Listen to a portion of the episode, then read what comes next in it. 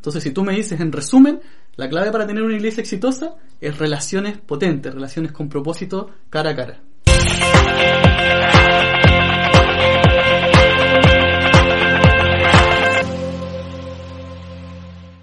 Hola amigos de YouTube, ¿cómo están? Mi nombre es, Marc Solís y hoy con un formato distinto, un formato diferente, con este podcast que he estado trabajando y este es el primer capítulo que se llama Inspiradores. Y el día de hoy quiero invitar a una persona increíble, un amigo personal mío, nos conocemos hace muchos años y quiero que en este momento puedas pasar. Eric Cares, por favor, adelante. Muchas gracias, Marco. Gracias por invitarme a tu programa. Espero que nos repartamos eh, la monetización de este video. Ah, sí, claro, nada. Eric, escucha, Eric, qué bacán tenerte acá. De verdad, este ha sido un proyecto muy interesante y lo que siempre pretendemos acá es poder entregarle herramientas a la gente para que pueda eh, trabajar en la iglesia, para que pueda hacer eh, un verdadero aporte a la vida cristiana. Y bueno, eh, ustedes se preguntarán, amigos, ¿por qué estoy invitando a Eric? Bueno, Eric y yo, los dos trabajamos y participamos de la iglesia Cristo Extrema Adrenalina, la iglesia del pastor Juan Carlos Reyes, que le mandamos un saludo. Hola, pastor. y Eric tiene un rol muy importante, desde mi punto de vista, tiene un rol eh, muy fundamental en la iglesia y quiero que tú, de tu boca, Eric, puedas hablar acerca de este rol. Bien, yo me definiría como un colaborador, la verdad. Eh, gracias que hace quizá que se forman espacios donde uno puede eh, hacer lo que le gusta, eh, demostrar su talento. Entonces, eh, gracias a la confianza del pastor he podido estar en, en un lugar llamado Conectados, el equipo de Conectados que le llamamos en la iglesia, que somos los responsables de recibir a las personas nuevas y guiarlas por todo su proceso de madurez espiritual. Eh, esa es como mi parte, mi, mi colaboración base pero a la vez puedo estar colaborando en Sequia Group, puedo estar colaborando técnicamente en la parte de tecnología porque mi trabajo es ser ingeniero informático, entonces me, también puedo apoyar desde ahí. Y eh, los pastores cuando hacen sus mensajes también me gusta colaborar eh, con opiniones, aportar un poco. Me gusta mucho mi, mi rol en la iglesia, la verdad. ¿Y cómo, ¿Y cómo un ingeniero informático llega a este a esta área conectados? Ah, bueno, no, no es muy difícil la verdad. Mira, primero que todo, mi vida cristiana parte por, por curiosidad. Todos los ingenieros son curiosos, quieren saber la verdad por vocación, la verdad. Entonces, eh, luego como que nos damos cuenta que, mira, lo importante del evangelio son las personas, la verdad, más que todo lo que lo, lo, envuelve. Entonces ahí yo me di cuenta, mira, lo importante acá es la persona que llega por primera vez porque no llega por casualidad a la iglesia, llega por una necesidad específica. Ya, quiero saber por qué vienes acá, quiero entenderte, quiero apoyarte, quiero saber cómo poder guiarte en todo este proceso. Eso es como en resumen. Bueno, ¿y por qué estamos acá? Porque la verdad es que queremos inspirar, como es el nombre de este programa, y a la vez eh, eh, derribar mitos, mitos que están en torno a la iglesia. Perfecto. Y, y bueno, y, y, me gustaría partir con este concepto que tiene que ver con la iglesia moderna. Hemos estado aprendiendo mucho acerca de lo que es hacer iglesia. Eh, y, y quiero que un poco nos enfoquemos en la conversación en cómo la gente ve lo que es una iglesia moderna. Lo raro, por una parte, desde el punto de vista desde la iglesia católica, podríamos decir que mm. todo más pasivo, más blanco, mm. a una iglesia negra, o desde el punto de vista de la iglesia evangélica más tradicional, donde, oye, tienes que ir con corbata a la iglesia, tienes que usar zapatillas, a la iglesia tú vas uh, con tu mejor presentación, no importa, tú tienes que ir de esa forma. Mm. Y, y, lo distinto que resulta ser eh, este tipo de iglesia, e incluso para la gente que no es cristiana, que nunca ha ido a una iglesia, es raro, es decir, wow, porque es negra, esto no me lo habían contado. Y, y quiero que hablemos un poco de eso, de la tradición. Mm. Mira, aquí hay que dejar en claro un concepto súper importante. Eh, las iglesias existen para dar a conocer el mensaje de Jesús y hacer discípulos. O sea que tu relación con Jesús vaya creciendo paulatinamente. Eso es una iglesia sana. Y ya el formato ya da lo mismo. Ya hemos visto iglesias de skaters, el otro día vi en, en, en la televisión una iglesia de motoqueros, donde el, pastor predicaba arriba de una Harley y me dio risa ese capítulo porque decía, ¿Cuántos de nosotros eh, vemos cómo las personas van a la oficina, tienen trabajo de 9 a 6? ¿Cuántos piensan que tienen una vida monótona y aburrida? Y todos levantaron la mano los que estaban en moto. Y le decían, ven, están discriminando ustedes. Eso no se debe hacer. Debemos amarlos como nosotros mismos. Entonces, listo, el mensaje funcionó, independiente del formato. Entonces muchas veces las personas que están fuera de la iglesia ven el formato y como que eso juzgan. Ah, mira, no pueden ir vestidos así, no pueden tatuarse, no pueden peinarse de esa forma, mira cómo hablan. Si están recibiendo el mensaje de Jesús, si están teniendo una relación con Jesús y están creciendo en la madurez espiritual, sirve, sirve. Entonces, sí, a mí me gusta mucho el ejemplo de, eh, mira, si tú vas a la iglesia de smoking, como para un matrimonio, de terno y corbata, y dices, mira, ¿sabes qué? Yo voy así porque lo mejor es para Dios. Perfecto, súper bien. También otra persona puede decir, mira, yo voy con mi jeans roto, con mi polera gastada, con jockey, porque yo me siento como así y Jesús me tiene que amar tal cual soy. Él también está en lo correcto. Dios te ama si tú vienes tal cual eres e incluso si tú te vistes con lo mejor para Él, también te ama. Entonces estamos como en esa transición, en esa parte hermosa en que podemos juntar personas que llevan 30 años en la iglesia y jóvenes millennials, ya, o centennials que se llama ahora, están unidos en la misma generación, están conviviendo.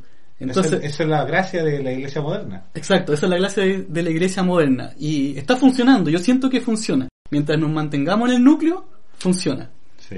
Mm. Bueno, y también pasa que las iglesias, que ya podríamos decirle que que aspiran a ser una iglesia moderna, una iglesia, una mega iglesia, porque crean, veamos, veamos más para adelante. O sea, toda iglesia quiere ser eh, como la iglesia grande, mm. digamos, como una mega iglesia. Estamos hablando de iglesias como Hillsong, Planet Shaker, Lakewood, eh, North Point, ¿cierto? Son mm. mega iglesias que han hecho cosas extraordinarias pero eh, cuando vemos en YouTube y nos apasionamos por la, por la música, wow, el nivel de producción, lo que increíblemente se trabaja, a veces se llega a la conclusión como, wow, ellos llenan la iglesia, les va increíble porque son músicos extraordinarios. Claro. Porque son eh, eh, la producción audiovisual es formidable, mm. la iluminación es increíble, mira cómo trabaja las redes sociales y porque es lo visible, realmente no podemos saber más de la historia de, de estas iglesias porque en realidad,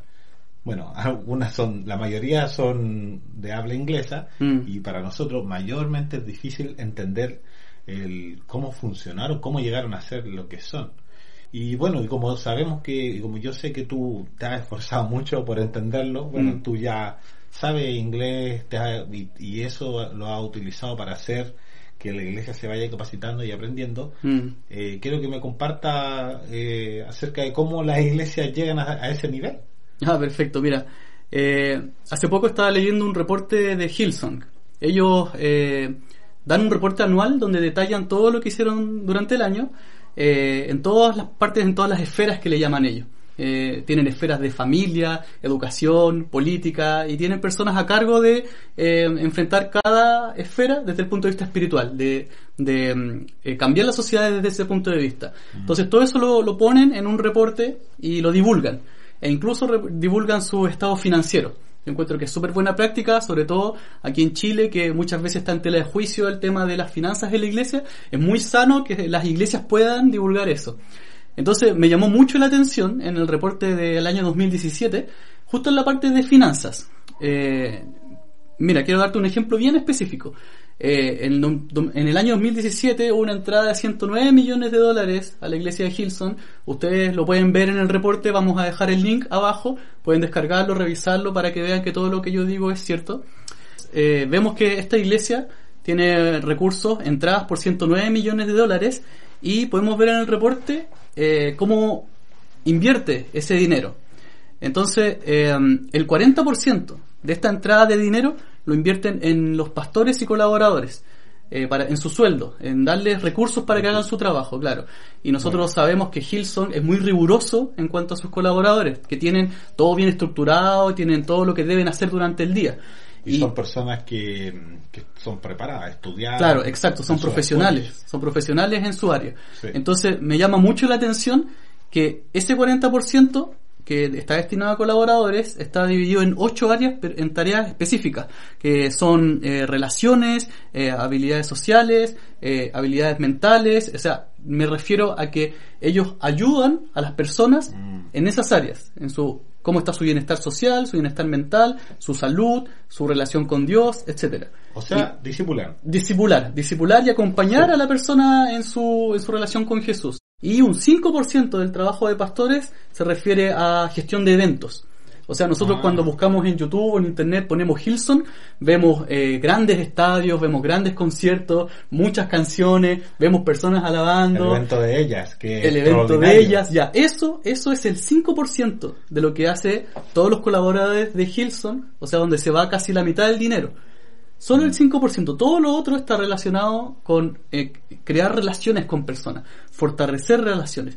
De hecho, ellos tienen grupos también en, casas, que son grupos pequeños que se forman en lugares, nosotros en nuestra iglesia le llamamos sequia groups, y eso es tan grande que nunca van a convocar al 100% de las personas en un solo local. Entonces nosotros podemos ver que Hilson tiene miles de personas. Bueno, no es todo eso lo que es Hilson. Hilson está por las casas, está regado por la ciudad. Entonces, gracias a esa base, a ese soporte, ellos pueden ser una iglesia tan exitosa como son. Entonces, si tú me dices, en resumen, la clave para tener una iglesia exitosa es relaciones potentes, relaciones con propósito cara a cara. Y, sabes qué interesante que, pucha, a, lo mejor estamos hablando de lo que es la plata, el cash. Mm. Me dice Hilson, la iglesia, claro, al principio fue conocido por su música, pero hoy, si bien es cierto, sigue siendo conocido por la música, eh, es muy potente en el liderazgo. Muy potente, eh, eh, están siendo muy, están impactando al mundo ellos y tienen presencia en todo, en todos los continentes. Entonces, cuando hablamos de las plata, se me viene a la mente este pasaje bíblico que dice, donde esté tu tesoro, donde está tu corazón está tu tesoro. Y, habla un poco de eso porque realmente así funciona nuestra vida cotidiana. Nosotros decimos, ok, recibo mi salario ¿Y qué es lo primero que hago? Bueno, lo primero que hago, el cristiano en este caso, ya aparto mi diezmo, aparto eh, esto para el dividendo, mm. aparto esto para, no sé, mm, eh, esta deuda, este auto, este carro, alimentos, qué sé yo. Las prioridades que están, mm. tú las vas de acuerdo a tu tesoro, a tu dinero. Y vemos cómo Gilson su tesoro ya lo tiene claro. Exacto. Y que está enfocado directamente a lo que nosotros no vemos. Exacto. Y, y, una de las cosas que nosotros, que a mí más me llama la atención, es cómo ellos eh, influyen no solamente en lo que tú dices que, mm, eh, bueno, hablaste mucho en realidad mm. acerca de, de, influir en muchas áreas, pero a mí me gusta mucho este tema de que se preocupan del área eh, totalitaria del ser humano. Exacto. Porque ellos tienen una fundación que incluso ayudan a la gente en temas económicos, eh, sociales, becan a gente, hacen de todo. Pero eso no está en la tele, eso nadie lo ve y son muy criticados. Eso tenemos que reconocer que la iglesia en general, la gente más tradicional, yo, yo he visto, han criticado mucho el actual y, y se han enfocado en pequeñas cosas que pasan en Hilson como el de este chico homosexual de iglesia de ah, claro. y polémicas como cómo subió arriba con qué ropa mira cómo está bailando. Claro o, ah claro también se dio una un servicio de navidad claro. y que a lo mejor sí podríamos entrar a debatirlo pero es indebatible cuando tú ves que hay iglesias por todos lados. Claro. Cuando tú ves que viene Chris Méndez y, y en dos años tienen no sé tres mil personas no sé cuántas personas ya tienen en Argentina en Buenos Aires o sea tú dices mira algo están haciendo bien acá algo pasa acá. Sí, y no es evento, no es una canción, no es un álbum que saquen ellos. Que muchas veces es súper fácil tergiversar eso. A ver, voy a ver lo que está haciendo Hilson. Ah, mira, tiene buena música, tiene buena, buenas bandas, va mucho público a, a, conciertos. Buenas cámaras. Claro, buenas cámaras, buena producción, perfecto. Tienen una plataforma increíble. Claro, ellos, exacto. Entonces, ¿qué te hace pensar eso? Ah, mira, si yo hago eso en mi iglesia, voy a tener el mismo éxito que ellos. Claro. Y, eh, tenemos muchas iglesias que lo hacen y no tienen el mismo éxito que ellos. Entonces, ¿qué es lo que está pasando? Y ese es un gran eh, dilema de la iglesia, de las iglesias que quieren aspirar a hacer algo más allá, como Hilson, parecido a algo como ellos, o como Planet Shaker, porque eh, de verdad quieren decir, ah, ok, entonces si tengo esto y esto, estos departamentos como ellos lo tienen, la iglesia va a crecer. Pero, pero realmente, ¿por qué hablamos de estudiarlo? Porque ellos llegaron a un nivel después de muchos procesos. Claro. O sea, eh, y muchas veces queremos saltarnos eh, todo el proceso y llegar a la meta. Yo hablaba en un video anterior acerca de cómo queremos hacer tomar atajos, tomar atajos para ser el campeón. Es lo mismo. Pero exactamente lo mismo. Entonces, a veces queremos tomar atajos y no se puede. Exactamente. Y, y, y, a mí me pasa que se me viene este pasaje bíblico donde Satanás le dice a Jesús, oye, si te postraras y me, y me adoraras, yo te daré esto y esto otro. Claro. Y si haces esto, te lanza, yo te daré esto. Y empieza, oye, dile a estas piedras que, Entonces Jesús le dice, no, ¿para qué? Yo sé que yo soy voy a ser el rey de reyes. Claro. voy a tomar el atajo. Súper bien. Yo voy a ir a la cruz.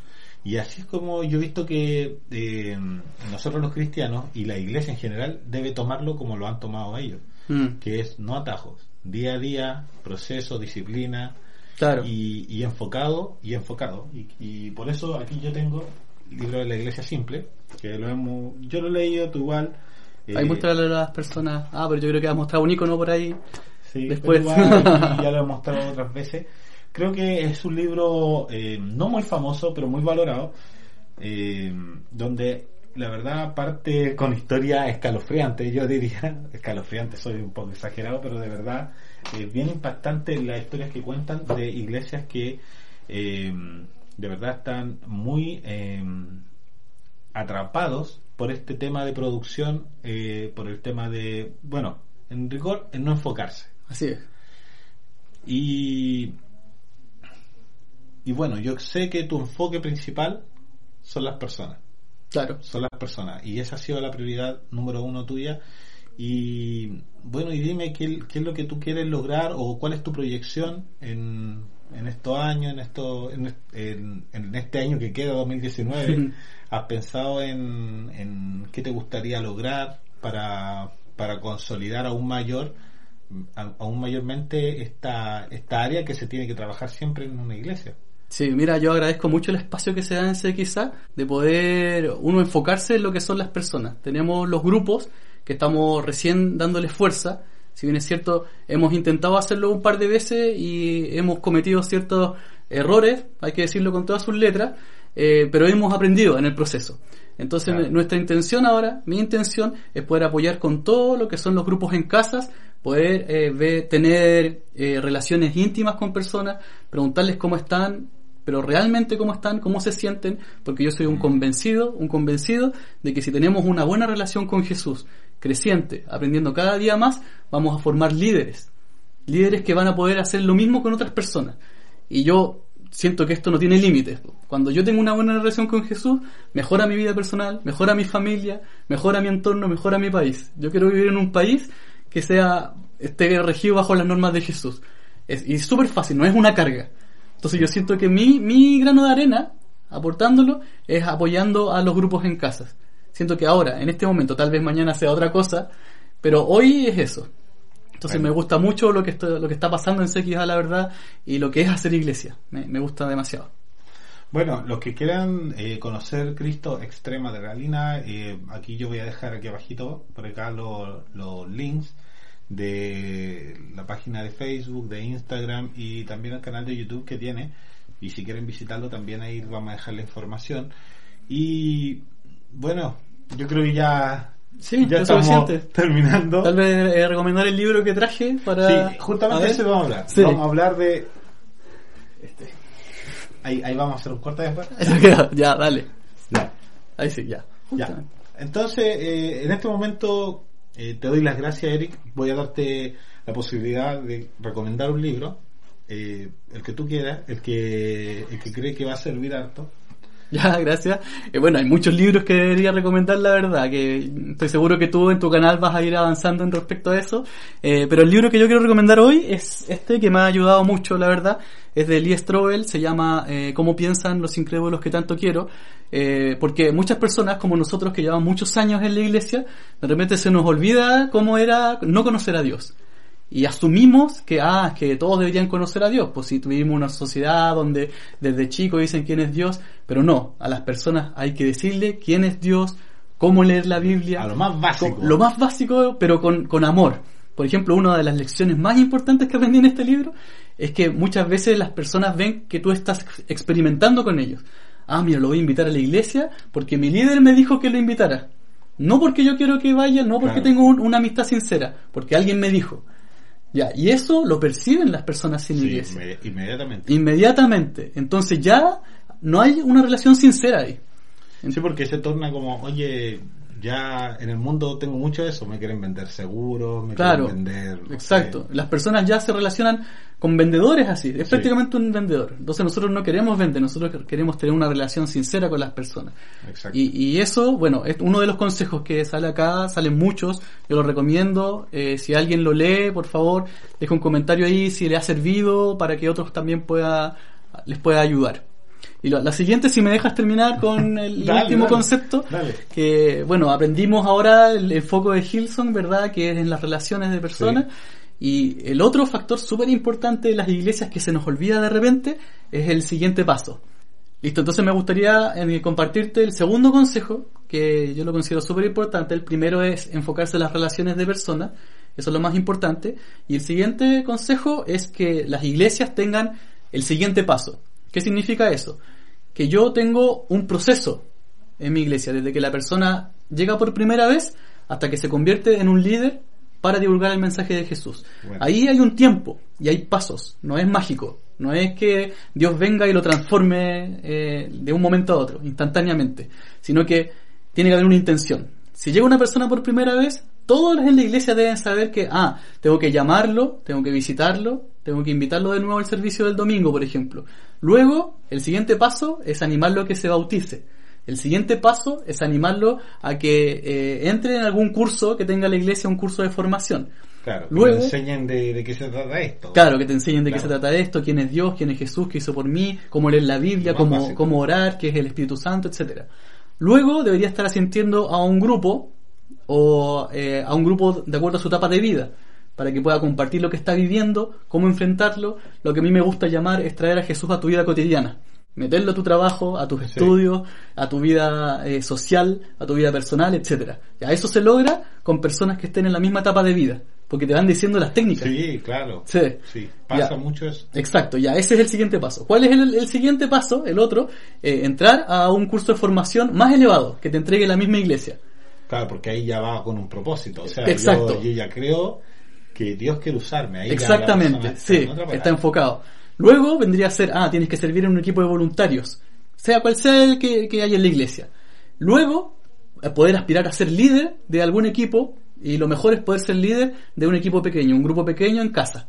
Entonces te das cuenta de los pasos que yo te he nombrado, esos tienen que estar memorizados por todas las personas y que haya un, encargado de que se asegure de que esta persona vaya paso por paso, porque ¿qué ocurre en iglesias que se enfocan en eventos solamente? Que listo, me gustó la asistencia a este evento y se abandona a la persona. Claro.